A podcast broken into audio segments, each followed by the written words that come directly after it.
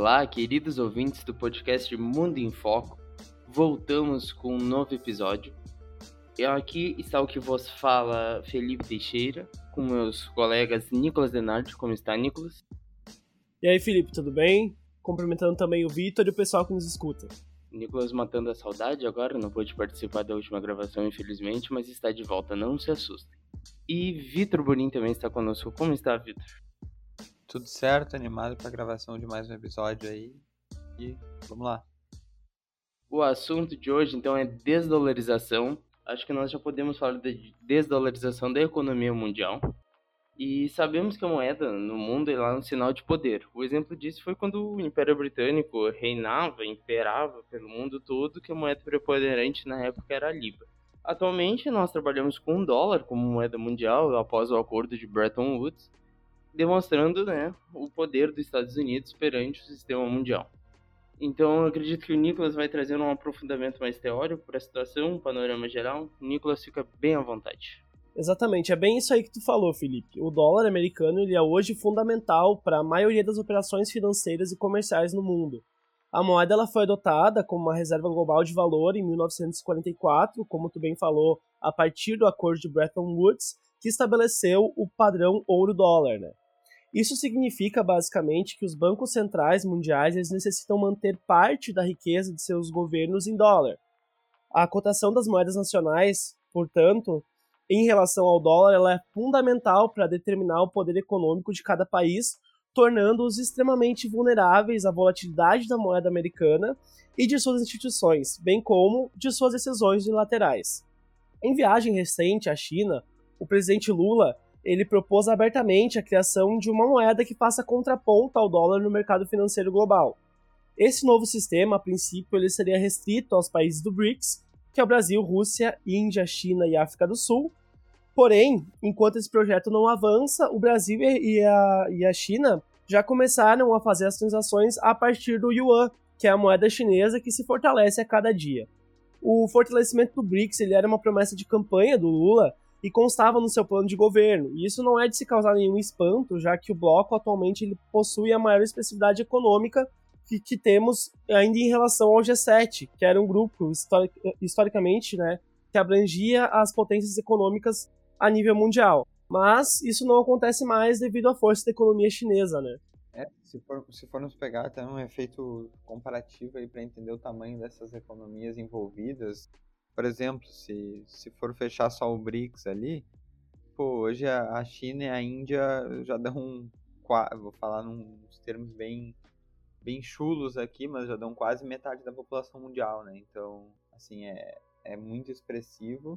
E realmente, eu acho que se por parte desses países, principalmente, hoje mais a China, né, mas com o tempo a Índia também, se eles quiserem promover mudanças uh, radicais e, fortes no sistema global uh, de pagamentos e, enfim, transferências de moeda, lastros econômicos, eu acho que é plenamente possível.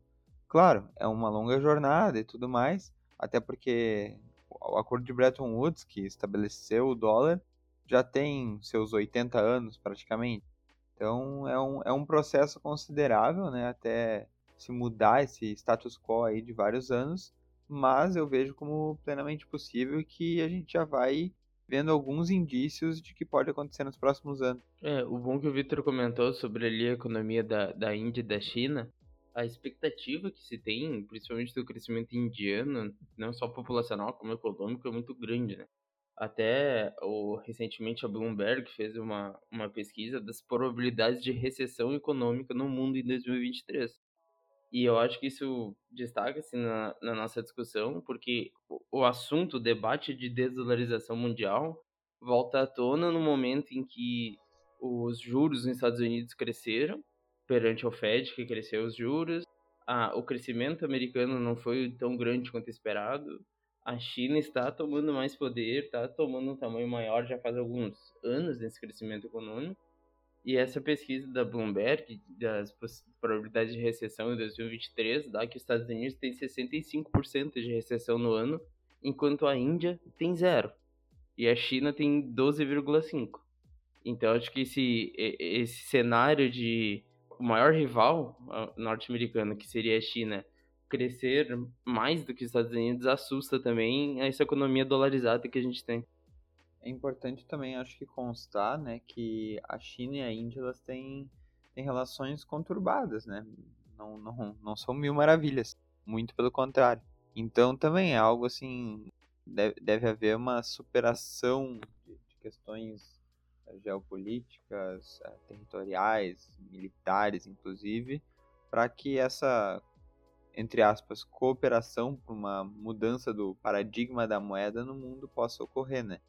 E, e tem a questão da Rússia. A Rússia, a, por mais que não seja tão nem perto da população desses outros dois países, é uma economia fortíssima e a gente sabe da importância da Rússia para toda a Europa, principalmente, né, com fornecimento de, de petróleo, gás, tudo mais.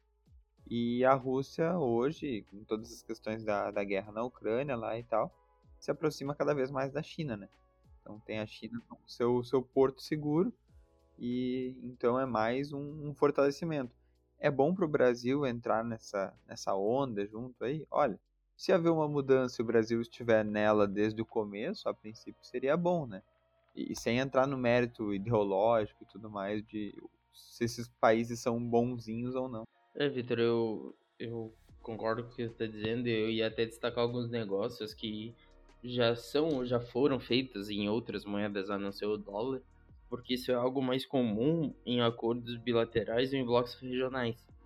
Uh, já então aqui, por exemplo, já acontece na época do BRICS, quando se criou o BRICS ali, na época em 2013, tentou-se fazer um acordo entre Brasil e China, nos moldes do acordo atual, porém, pelo que eu me recordo, também não, não finalizaram o acordo, né? Ele não se não foi implementado. E gradualmente a China foi alterando seus acordos bilaterais para o uso do yuan desde a década passada. Então a gente pode perceber que isso aconteceu em acordos do, da China e Austrália antes de ter, como o Victor disse, antes de ter essa discussão política da Austrália ser basicamente contra o posicionamento chinês perante a, aquela questão de Taiwan mas já aconteceu com as sanções do Irã, quando os Estados Unidos praticou sanções do Irã, fizeram acordos em outras moedas como o euro, como o próprio yuan para o Irã, já aconteceu com a Rússia, principalmente agora com a guerra da Ucrânia, se torna bem comum a Rússia fazer acordos em, em euro ou em yuan diretamente com a China. Então não, não é uma novidade, é que se está destacando muito isso num contexto atual onde a China cresce cada vez mais a sua moeda perante o mundo. Exatamente. É importante a gente lembrar que o Brasil não é pioneiro nesse movimento. Né? Atualmente, mais de 25 países já negociam com a China em yuan. A Rússia e a China também já negociaram em moedas diferentes do dólar, como tu bem citou. E o Brasil e a Argentina, eles também negociam uma moeda comum sul-americana, no intuito de reduzir os custos operacionais e reduzir também a vulnerabilidade interna, né? Isso seria de fato uma estratégia muito interessante para a recuperação econômica da Argentina, que atualmente sofre com a evasão de divisas, né? É, a Argentina tem esse problema monetário aí há, há muito tempo. Desde que eu me conheço por gente, Vitor. Exato. E acho que tendo uma alternativa aí, talvez alguma, como, como até comentei antes, uma mudança de paradigma, talvez, uh, possa ser, ser um benefício, possa ser a chave para a Argentina talvez conseguir escapar dessa sua crise econômica eterna, né? Sei, algo a se pensar. Eu também trago o, de ser um pouco pragmática nesse momento, porque muito se fala, há anos, eu me recordo, de se criar moedas comuns em blocos regionais. A uma moeda única. Tentando personificar o que seria tipo, a União Europeia com o euro. Uh, mais recentemente, até Bolso... Ah, na época do governo Bolsonaro, tinham dito de fazer uma moeda única no Mercosul. Aí se criar uma moeda única na América Latina. Ah, vamos então criar uma moeda única para fazer uh, as transferências econômicas do, do BRICS. Então também há de se ter um pragmatismo de tentar trazer isso para uma realidade. E eu acho que a realidade mais próxima que nós temos aqui no Brasil agora é esse acordo atual da China e Brasil, que basicamente propõe que as transações financeiras sejam feitas por câmbio direto entre reais e o e renib. Re, é renib? Renminbi. Renminbi, obrigado. É, que é a moeda oficial chinesa, né? O, o yuan, como a gente conhece, é um termo usado para contabilização monetária e é o que vocês vão ficar ouvindo eu falar no episódio todo, porque é muito, muito mais popular o nome do, do yuan. E mais fácil também. É bem mais fácil. De novo, com essa visão de pragmatismo, eu, eu acredito que nós temos que ter um cuidado em acreditar 100% no câmbio chinês, ou 100% na moeda chinesa. Afinal, o, o, governo chinês ele, ele atua na taxa de câmbio há décadas já, manipulando ela para o bem do seu governo, né? E também é aquilo, né? Não é aquela democracia muito desenvolvida na China. Historicamente, a manipulação cambial faz parte do, da, da ação governamental chinesa. E isso que tu, tu falou é, é muito importante, é o cerne dessa questão. O que explica, na realidade, esse ímpeto pela desdolarização nada mais é do que se tentar se desvencilhar da dependência financeira dos Estados Unidos, né? Mas em qual passo a gente não está se tornando dependente da, do regime financeiro chinês, né? Os especialistas apontam que a maneira que os Estados Unidos conduziu a sua ação política internacional corrobora e acentua esse processo de, de desvalorização, uma vez que o país ele transformou o seu poderio econômico em uma maneira de subjugar os demais países, com sanções severas, bloqueios de ativos internacionais daqueles que contariam o seu interesse no plano global, né? Quem disse que a China não pode vir a fazer o mesmo? Quem disse que a estratégia chinesa de promover a sua moeda internacionalmente não pode ser utilizada no futuro nos mesmos moldes que os Estados Unidos a utilizou, né? É, eu inclusive apostaria que, que, ficariam nos moldes parecidos, mas tudo bem. Não, eu acredito nisso, que tá, vai se mudar, vamos fazer uma desdolarização mundial. Que termo bonito, né? Abrindo um parênteses aqui. Mas vamos fazer uma desdolarização mundial e aí nós vamos fazer uma yuanização mundial, porque vai, vai mudar a moeda, mas vai sempre ter, na minha opinião, vai sempre ter uma dominante perante a outra, né? Exato. Eu acho que o que pode ser um, um benefício para nós é estar junto no começo desse processo, sabe? Talvez já à frente de outros países aí, construindo uma reserva interessante de yuan, seria, seria legal. Talvez a gente poderia galgar alguns passos aí na, nas dinâmicas uh, globais, monetárias e tudo mais, por já ter uma certa reserva, quem sabe antes de outros países, né? Mas assim, acho que seria o único benefício específico, porque no fim vai dar na mesma, né? A gente não tá transformando tudo para real. Ou melhor, lastreando tudo em real. É, eu, eu espero muito que lá o Ministério da Economia eles estejam falando entre eles de já comprar uma reserva financeira em yuan. Porque, independente se, se a desvalorização mundial irá acontecer ou se manteremos acordos diretamente com a China em yuan ou com outros países, uh, cabe sempre tu ter uma reserva financeira e uma moeda que cresce perante ao sistema internacional. Exato. Seja o yuan, seja o euro, seja a libra, se estivesse crescendo, eu acredito sim que haja investimento já nessa parte, porque é, é basicamente isso. Se o Brasil começa a, no momento atual, que ainda está crescendo essa discussão, ainda está se pautando essa discussão, e aí aqui eu destaco a fala do Lula, que foi aqui uh, basicamente criou esse episódio, que é que é, abre aspas pro atual presidente brasileiro. Toda noite me pergunto por que todos os países estão obrigados a fazer o seu comércio lastreado no dólar. Por que não podemos fazer nosso comércio lastreado na nossa moeda? E aí eu destaco que, pá, essas horas eu fico triste de ver que o real não tem tanto poder perante o mundo, né? É. Você não fica um pouco chateado com isso? Um pouquinho. É, e, mas prime primeiro ponto é, bah, mas se o Lula pensa nisso toda noite, ele tá com algum problema. Né?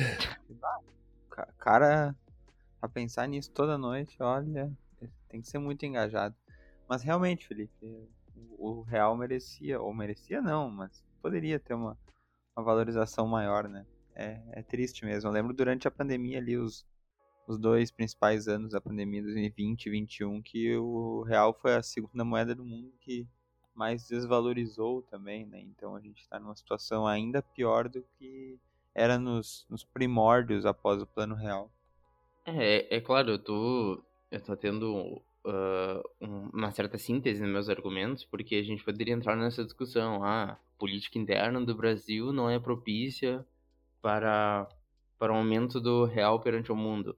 Ou, historicamente, passamos por fases econômicas. Poderia ter essa discussão antes a, a gente estava conversando de, da importância do Brasil se estar na vanguarda nisso, de investir em yuan e, e ter essa reserva financeira yuan, daí poderíamos conversar sobre a política externa do Brasil ser pautado em pontos ideológicos ultimamente, porque o meu receio é que chegue em 2026, seja eleito um opositor ao Lula, e aí pegue todos os acordos e diga assim, não, isso aqui eu não vou fazer nada, o Yuan, a China que se dane, porque não é Yuan, né? A China que se dane, eu vou seguir o dólar, eu vou seguir os Estados Unidos. Então, cabe muitas discussões dentro dessa temática de desvalorização mundial e eu vejo, eu tento ver isso com um certo pragmatismo de irmos de passo a passo. Isso tudo tem que ser conduzido com muita cautela e pragmatismo, eu acho que isso é o cerne da questão. E acho que o debate não deveria se focar tanto na questão de iuanização, a, a partir da gente adotar então a moeda do que seria o novo hegemon da, da, da nova ordem mundial, né, do, da, da alteração do sistema internacional que a gente está tá averiguando agora. O interessante seria a gente projetar, acho que dentro dos blocos, que nem está acontecendo, uma moeda própria para cada um dos blocos, para que possam fazer então a cotação e a conversão a partir daquela moeda balizadora de todas as economias do bloco. O BRICS é um bloco que tem muito força e, e potencial econômico, né? Eu acho que essa iniciativa dentro desse bloco tende a ser um, uma, uma contraposição muito importante à questão do dólar, né? não somente focarmos então na, na questão do yuan, talvez criarmos mecanismos e alternativas para que a gente possa se desvencilhar de, de, dessas duas moedas, né? Eu concordo e eu quero trazer essa discussão porque o BRICS realmente, daí nós estamos falando ali é, de países grandes como Rússia, como China, em, em um grau a Índia também, mas aí eu penso, porque o exemplo mais fácil de pensar em desvalorização é em blocos regionais, como o Nicolas disse. Aí a gente traz essa discussão aqui pro Mercosul, por exemplo. Vamos pegar aqui os países do Mercosul. Cara, como é que tu vai criar uma moeda única dentro de economias que são tão, tão defasadas entre elas mesmas? Sim. A questão não é a criação de uma moeda única, porque a existência de uma moeda comum não, digamos, não extingue o real ou o peso. Na realidade, existe uma moeda, uma terceira moeda balizadora dessas economias, que pode facilitar as trocas. Não, sim, é, é, é, esse ponto. Eu acho que ficou muito simplório que eu disse, realmente, Nicolas. Obrigado pela, pelo adendo. Mas, cara, seria ótimo aqui no Mercosul, na minha visão, pra, de novo, seria ótimo aqui no Mercosul nós fazer tudo em real. E os outros países que lute. Exato, verdade. Não, às vezes é muito fácil. Ah, o, o, os outros que compram, porque eu não sei agora quanto é que tá a cotação do peso argentino, por exemplo. Ou do peso uruguaio. Então. Tá bem complicado. Eu vou até olhar aqui. Ah, e, e lembrando que o BRICS é o, o Jesus das relações internacionais, né? Morreu e ressuscitou. Eu passei cinco anos na universidade e a gente só comentava ligeiramente que o BRICS foi uma, uma entre aspas, iniciativa, né? O termo cunhado lá por um economista que teria potencial e tudo mais e depois de um certo tempo caiu no esquecimento. E agora aí voltou. E como isso é questão de ideologia política dominante também, né? A gente tivemos vários aspectos que, que forçaram, então, uma negligência dos BRICS, né? Tivemos uma pandemia global, que basicamente isolou comercialmente um pouco a China, né? Temos agora uma guerra na, na Ucrânia, e a Rússia sofrendo sanções internacionais, que dificultam também o, o debate político-econômico com esse país. E a transição do governo da, da, da direita bolsonarista para a esquerda petista foi o cerne para o retomo dessa, dessa, dessa questão, né? É, exato. Eu quero destacar aqui o poder que o Brasil está tomando nessa frente.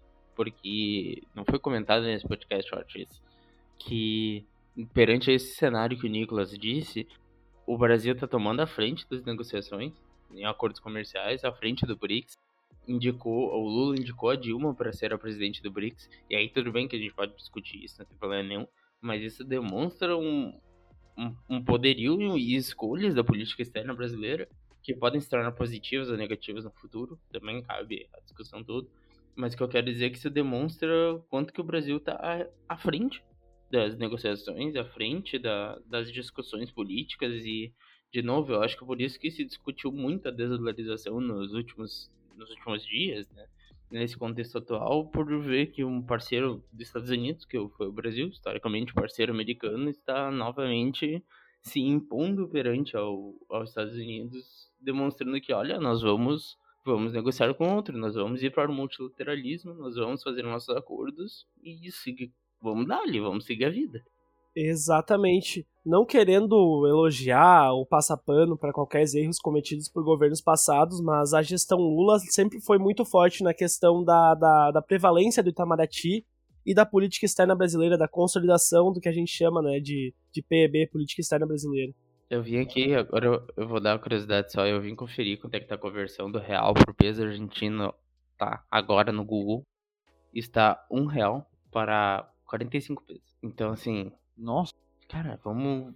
Por isso que eu digo que seria magnífico nós negociar tudo em real aqui na América do Sul. E os outros países que corram atrás. E é isso, sabe? Por isso que eu entendo que a discussão de uma... Trazendo esse exemplo de novo, de uma terceira moeda balanceador vai entrar, claro, num campo diplomático, porque se tu pensar simplesmente no realismo ou no, na vantagem pro Brasil, esquece, faz tudo em real. E, e, e aí que a gente entra de novo na importância do país que tem a moeda internacional, Exato. de estar na frente de tudo. Eu acho que esse é o exemplo mais claro que a gente pode trazer nesse episódio. Pois é, e a questão da Argentina também é interessante da gente constar, porque a Argentina tem uma dinâmica ah, de dolarização interna, né? A gente sempre fala, quando, quando trata da economia argentina, que o peso perde seu, seu espaço cada vez mais, perde seu valor, porque o pessoal tem muito dólar, usam muito dólar. Já é um. ah, eu não, não sei hoje em números exatamente a, a divisão lá dentro, mas é algo já, já conhecido aí de todos que na Argentina o pessoal já transaciona em dólar tranquilamente. E aí, né? Você vai promover uma mudança, isso seria de um interesse argentino? Olha, eu acho que vai depender muito da da ideologia mesmo, de governantes e tudo mais, para puxar à frente aí em alguma, em alguma mudança, sabe? Seja em relação à à China ou em alguma eventual proposta de algo parecido dentro da América do Sul, né? dentro do, do Mercosul, desculpa. Mas é, é difícil, não sei não. E fazendo comentário no contexto argentino, atualmente a gente está tendo uma falta muito grande de dólar na economia. Ah, tem uma evasão de divisas estrangeiras e o governo está restringindo muito as importações justamente porque os bancos centrais não têm moeda para pagar. Ah, eu trabalho na indústria e a gente está tendo ah, bastante dificuldade em negociar com o mercado argentino. Apesar de termos vários acordos de, de livre comércio né, pautados no Mercosul, eles exigem muitas licenças de importação que muitas vezes não saem demoram muito para sair, e o pagamento está condicionado a 180, 210 dias, e não há nenhuma garantia de que os bancos terão o dinheiro para pagar no futuro, então o contexto lá está muito complicado. É, realmente a Argentina está pisando em ovos. Se aqui no Brasil a gente fala que a nossa cotação uh, é, é, muito, é muito baixa, a nossa moeda é muito fraca em relação ao dólar, a nossa moeda mais alta, que é de 100 reais, ela equivale basicamente a 20 dólares, enquanto a moeda mais alta da Argentina, que é mil pesos, equivale a 2 dólares. É, chega a ser absurda a diferença, né? É, e, e nós, nós estamos agora falando de uma situação que o Alberto Fernandes estava aqui no Brasil pedindo ajuda. E aí, pro, pra Argentina tá pedindo ajuda pro Brasil, cara, eles estão basicamente vendendo almoço pra comprar a janta na economia deles. Porque eles estão com medo evidente de quebrar esse ano. Mas eles ganharam a Copa, né? É importante também. É, mas aí é aquilo. Eu já eu comentei isso já em off. O país que ganha a Copa, ela, ela ganha quando a política interna tá perdida. Então talvez é por isso que nós não ganhamos as últimas Copas. Nós não tava tão perdidos politicamente ainda. não sei. O circo a Argentina já tem, né? Agora só falta garantir o pão. Será que o Messi vai ser presidente um dia? Ah, isso é discussão para outro. Voltando para aquela questão do, do Brasil ali estar na, na frente deste processo, entre aspas, também. Ah, se tu vai pesquisar o termo desdolarização ou pesquisa em inglês, sei lá, o Brasil aparece em todas as notícias, em todos os artigos. Isso é bem, bem interessante. Inclusive, e principalmente, devido a um, um acordo que foi assinado no começo desse ano, né, tratando dessa matéria. Então, os outros países já veem certa preponderância brasileira aí nesse, no, principalmente no comércio bilateral com a China, com as possibilidades aí de, de troca do lastro da moeda. E realmente a gente vai chamando a atenção, né? Isso é, isso é legal.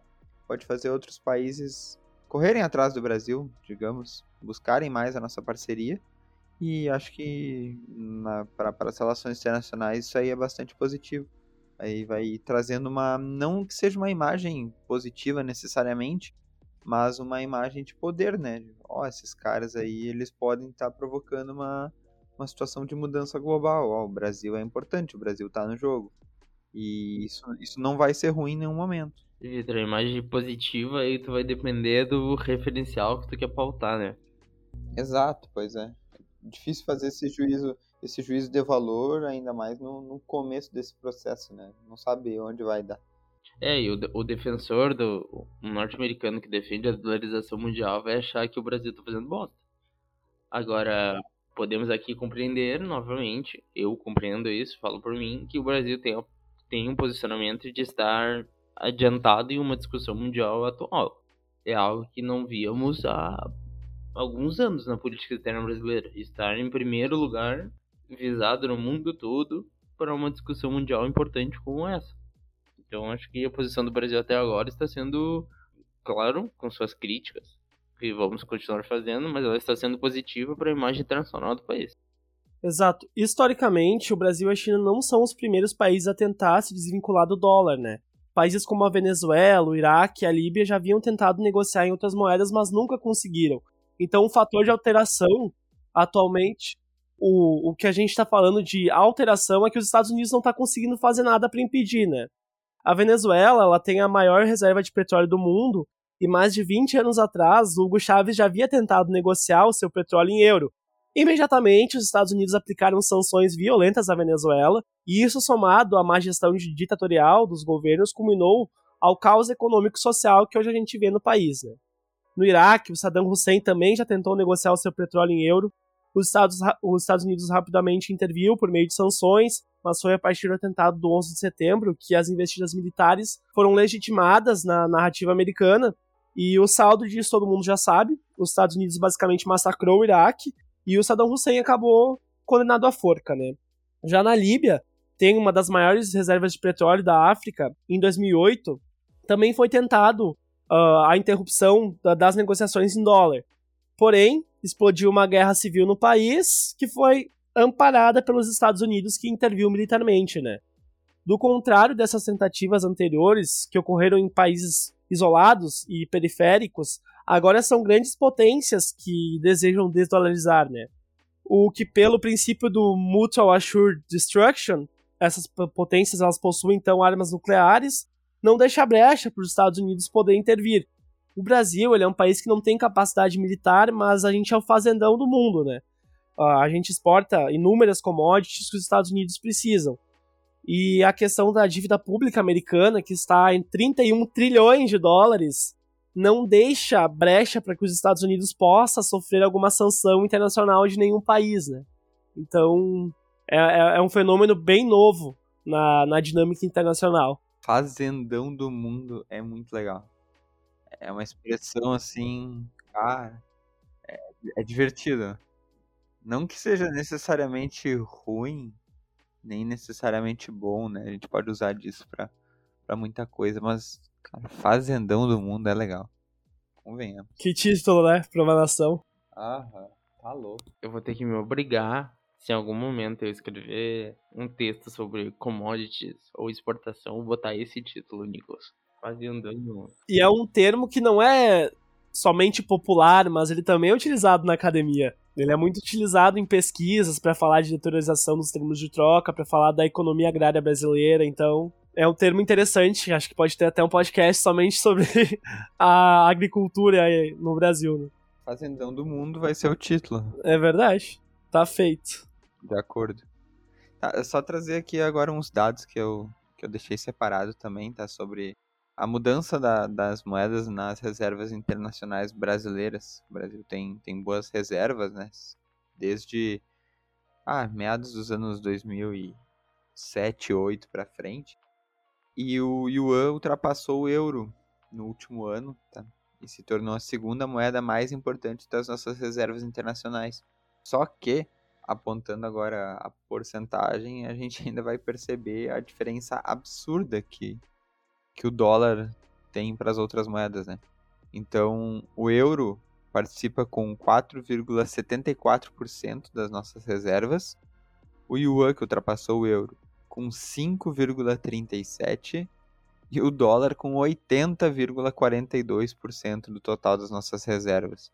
Então, assim, ok, tem um movimento, a gente está vendo notícias, a gente está vendo acadêmicos falando sobre o assunto, preocupados aí com o que, que pode vir, os Estados Unidos preocupado, mas tá bem longe ainda, né? Acho que é algo que não, não, não se muda tão rápido assim, mas é interessante, é interessante a gente tá, tá atento aí, porque podem vir coisas legais, diferentes no, no futuro.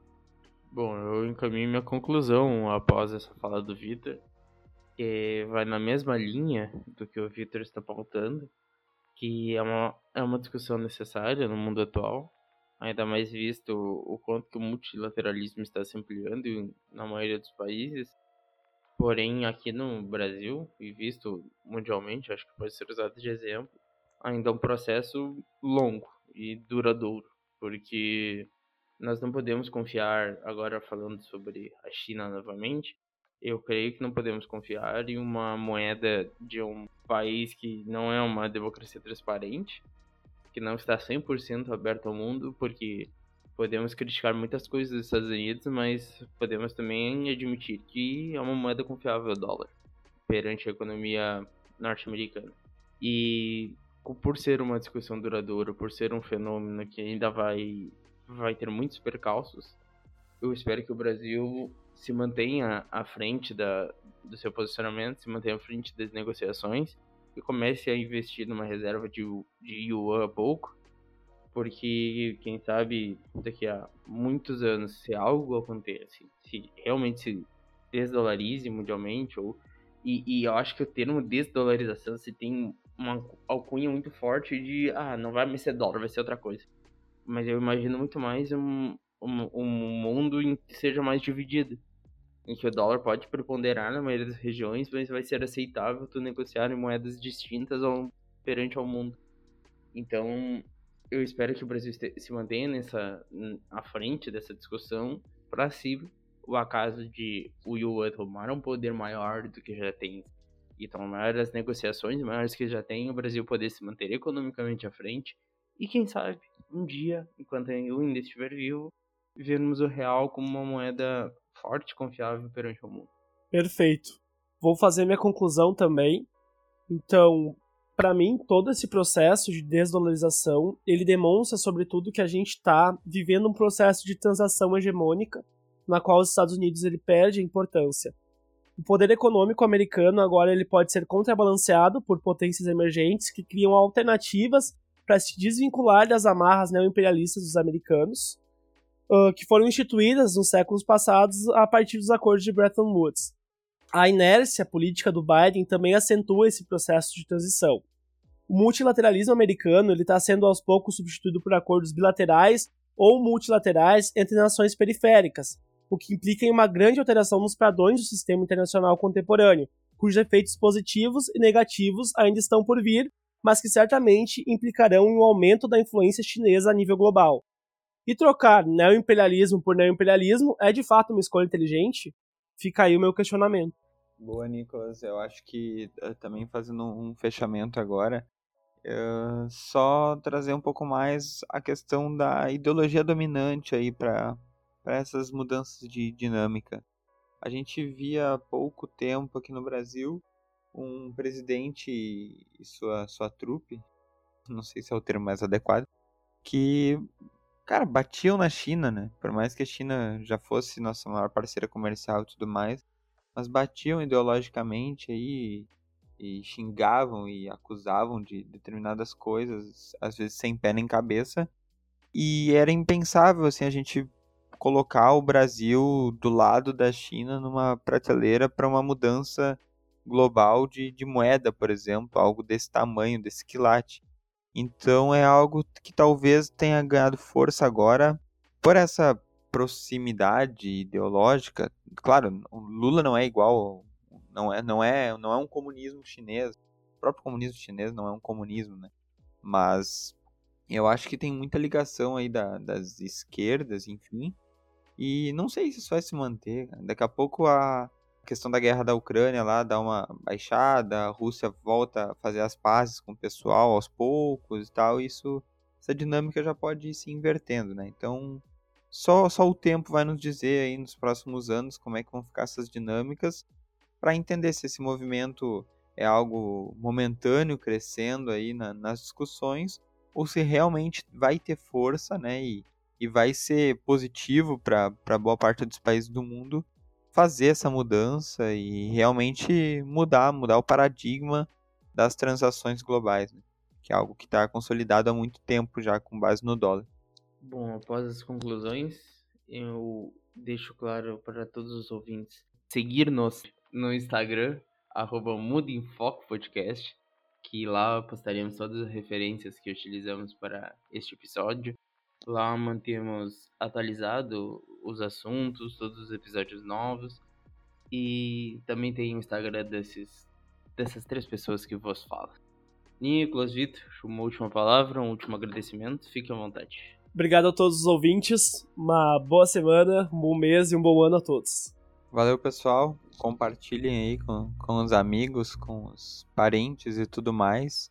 E vamos lá, vamos tocando o projeto aí que tá ficando bem legal. Agradeço o ouvinte que chegou até o final. Siga-nos novamente, arroba Mundo em Foco Podcast. Uma, como disse o Nicolas, uma ótimo dia, ótima semana, uma ótima vida vocês. Abraço. Abraços.